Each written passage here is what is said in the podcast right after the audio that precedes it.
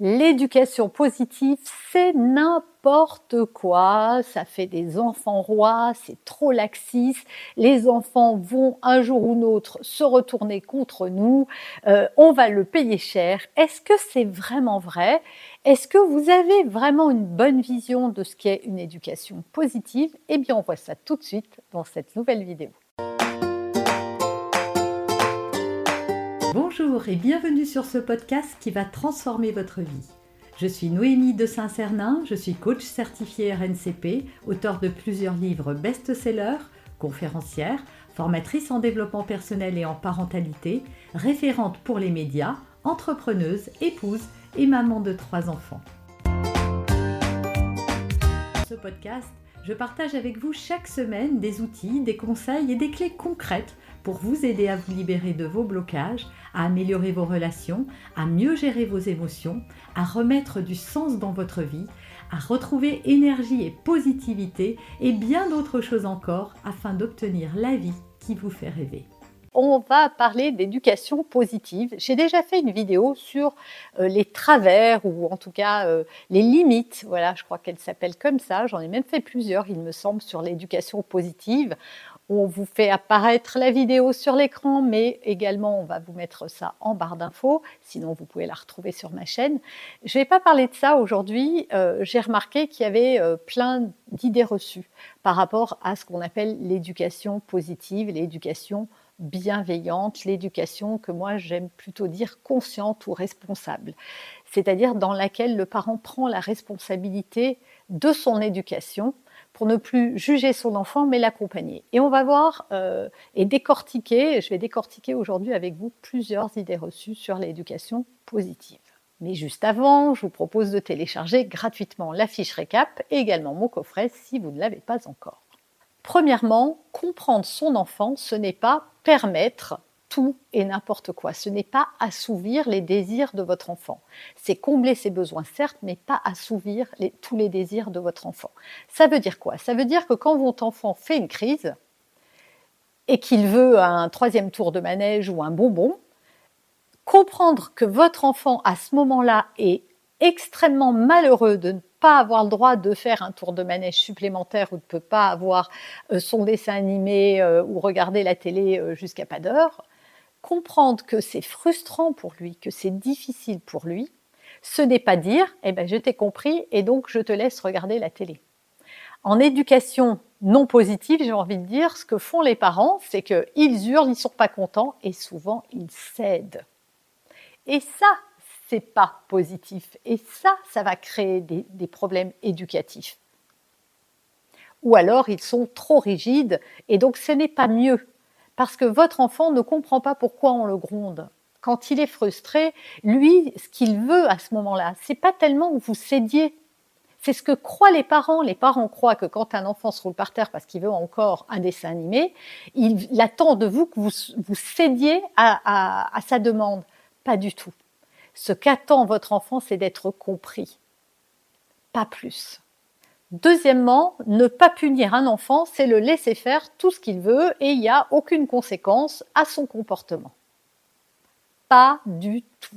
En éducation positive, euh, on n'appelle pas punition, euh, on n'a pas le même terme en fait, on appelle ça des conséquences. Quelle est la différence? J'ai fait des vidéos sur les conséquences négatives pour votre enfant. C'est qu'il faut qu'il y ait une relation de cause à effet entre ce qu'a fait votre enfant et la sanction éducative que vous allez appliquer.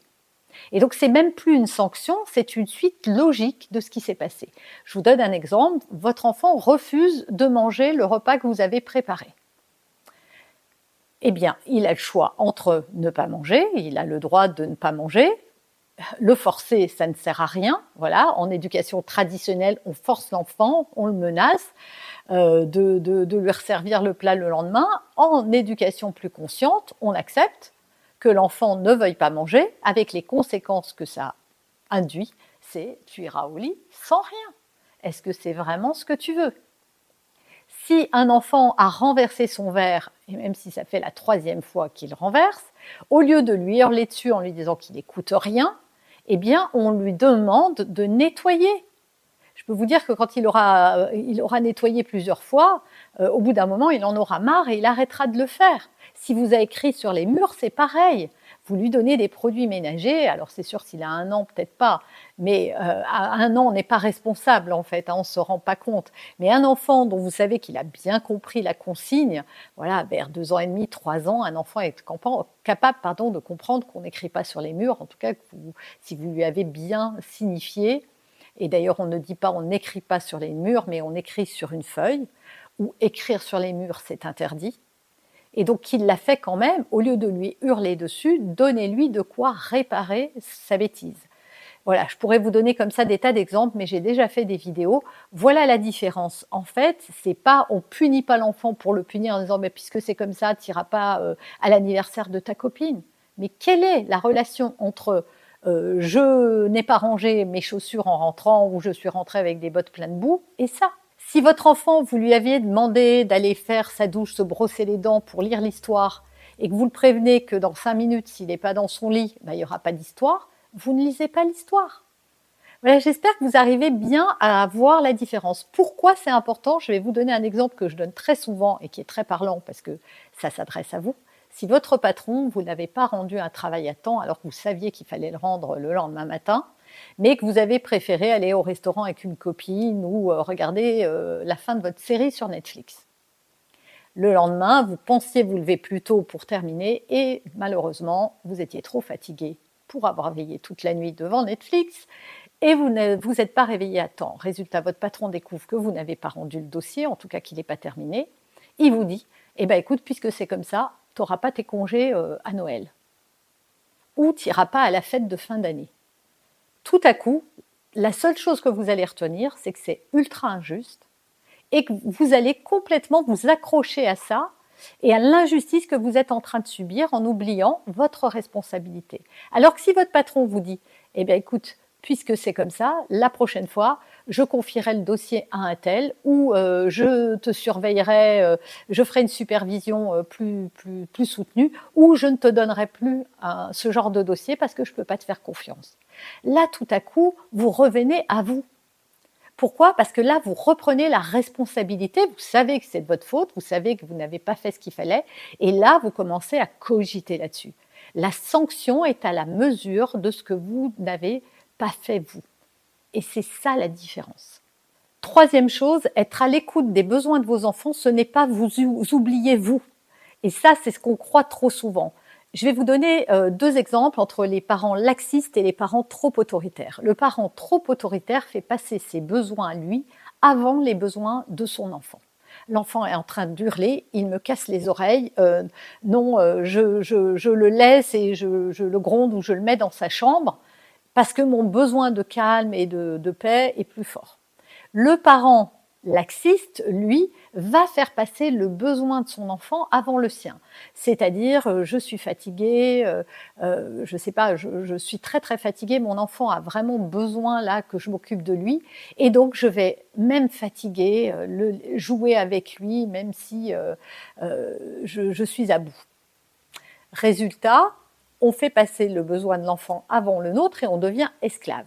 Que fait le parent conscient et responsable? Le parent conscient et responsable trouve un consensus, un compromis pour que le besoin de l'un et le besoin de l'autre s'accordent. Alors, je vais vous dire que dans certains cas, c'est pas possible. Quand vous avez un nourrisson, vous pouvez pas lui dire non mais mon besoin de sommeil est trop important, donc euh, tu mangeras dans une heure. ne me réveille surtout pas cette nuit. Non, il y a des cas où c'est pas possible, mais il y a des tas de moments où c'est complètement possible. Quand votre enfant vous sursollicite, par exemple parce qu'il a ce besoin de jeu, que vous soyez près de lui, eh bien c'est de dire, écoute mon chéri, ok, on va jouer pendant 10 minutes et ensuite j'irai faire telle et telle chose. Voilà, vous allez trouver un compromis. Non, on ne va pas faire un jeu euh, de Monopoly qui dure une heure et demie, mais on peut faire un euh, puissance 4, euh, voilà, ou une partie d'autre chose. C'est de trouver comment je vais pouvoir accorder mon besoin à celui de mon enfant. Quatrième chose, être bienveillant, ce n'est pas et ce ne sera jamais être permissif. Les parents responsables, bienveillants, conscients, doivent poser des limites à leurs enfants. Elles doivent être claires et ne jamais bouger. En fait, souvent, les parents autoritaires, on l'a vu tout à l'heure dans l'exemple que j'ai donné, vont euh, crier euh, sur leurs enfants et finissent par céder voilà, ben non, puisque c'est comme ça, tu mangeras pas, parce que t'as pas voulu tout à l'heure et tant pis. En fait, ils se culpabilisent parce que l'enfant les aide bien aussi en disant mais j'ai trop trop faim, euh, je vais jamais arriver à dormir. Et résultat, ils cèdent. Or, si la limite a été posée et qu'elle est claire, il vaut mieux laisser son enfant aller se coucher en ayant un peu faim une fois Rassurez-vous, nos enfants occidentaux ont assez de réserves pour tenir très longtemps. Ça ne va pas les tuer. Ça va être désagréable, mais ça ne va pas les tuer. Ça ne va pas non plus déclencher une maladie ou un trouble. C'est juste de dire voilà, ben non, tu n'as pas mangé. Mais c'est important que l'enfant sente ce que ça fait de ne pas manger pour que la prochaine fois, à table, il dîne, euh, il déjeune, il goûte, qu'il comprenne que il est important de consommer pendant que nous sommes à table et pas en dehors des repas. Pareil, si vous avez une règle qui dit qu'il ne faut pas quitter la table et que votre enfant quitte la table, quand il revient, on lui a retiré son assiette. Si tu as quitté la table, c'est que tu avais terminé, donc c'est fini. Vous n'aurez besoin en faisant ça que de le faire une fois, parce que votre enfant aura retenu la leçon. C'est l'histoire de la, porte du four chaude. Vous avez beau dire à un enfant attention c'est chaud, attention c'est chaud, le jour où il met la main sur la porte du four chaude, je peux vous dire que plus jamais il ne reviendra poser sa main dessus. C'est comme ça qu'on apprend, avec des euh, relations de cause à effet. Donc oui, être bienveillant, ce n'est pas être permissif, c'est poser des limites claires, des limites bien sûr raisonnables en fonction de l'âge et de l'évolution de son enfant, pas trop de limites quand ils sont trop petits, il faut en choisir quelques-unes parce que l'enfant n'est pas capable de tout mémoriser. Mais là encore, vous avez des tas de vidéos euh, si vous avez envie d'aller plus loin. Ou alors mon programme Harmonie familiale, voilà, qui vous donne exactement euh, tout, ce qu'un parent doit mettre dans sa boîte à outils pour gérer le relationnel avec son enfant. Et enfin, cinquième point, se faire respecter, ce n'est pas se faire obéir trop de parents, et j'en ai fait partie aussi à un moment, croient parce que c'est le fruit d'une éducation. Hein. Il faut savoir qu'on ne donne pas l'éducation, une éducation naturellement comme ça à ses enfants et qu'on peut être parent de façon innée. Pas du tout.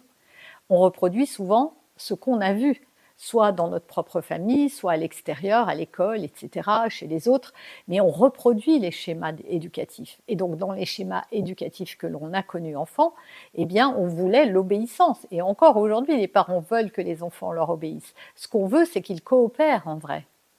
C'est ça qui est important, c'est la coopération. Donc se faire respecter, ce n'est pas se faire obéir, ça n'a rien à voir.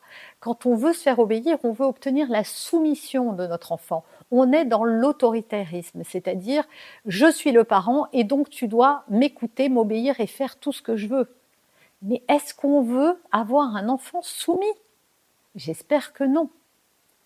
En revanche, si on veut un enfant qui respecte, qui me respecte dans mes besoins, qui respecte les autres et qui se respecte lui-même, eh bien ce n'est pas en l'obligeant à se soumettre que je vais y arriver. Alors c'est sûr, c'est un peu plus long à obtenir, évidemment mais les résultats n'en seront que meilleurs, mais pour le monde entier. C'est-à-dire que si j'ai été élevé dans le respect, déjà, je ne vais pas me soumettre peut-être un jour à un partenaire qui voudra que je fasse des choses euh, qui ne seront pas OK pour moi, ou par rapport à un employeur qui profitera euh, de ça pour me faire travailler et faire euh, des tas d'heures supplémentaires, etc.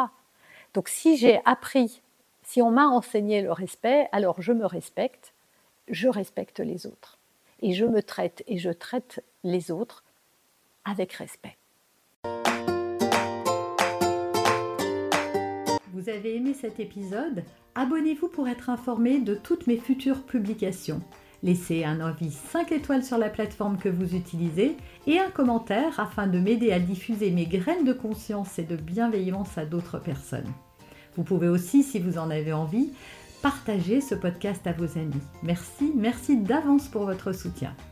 Pour aller plus loin, vous pouvez me retrouver sur ma chaîne YouTube, mon site internet et mes réseaux sociaux. Ils portent mon nom, Noémie de Saint-Cernin. Et si vous souhaitez aller plus loin et vous faire accompagner, venez rejoindre mes programmes de coaching et mes accompagnements. Tout est indiqué sur mon site internet www.noémie-de-saint-cernin.com dans la rubrique Mes coachings et formations. Vous pourrez également télécharger gratuitement les coffrets cadeaux que j'ai spécialement concoctés pour vous. À très bientôt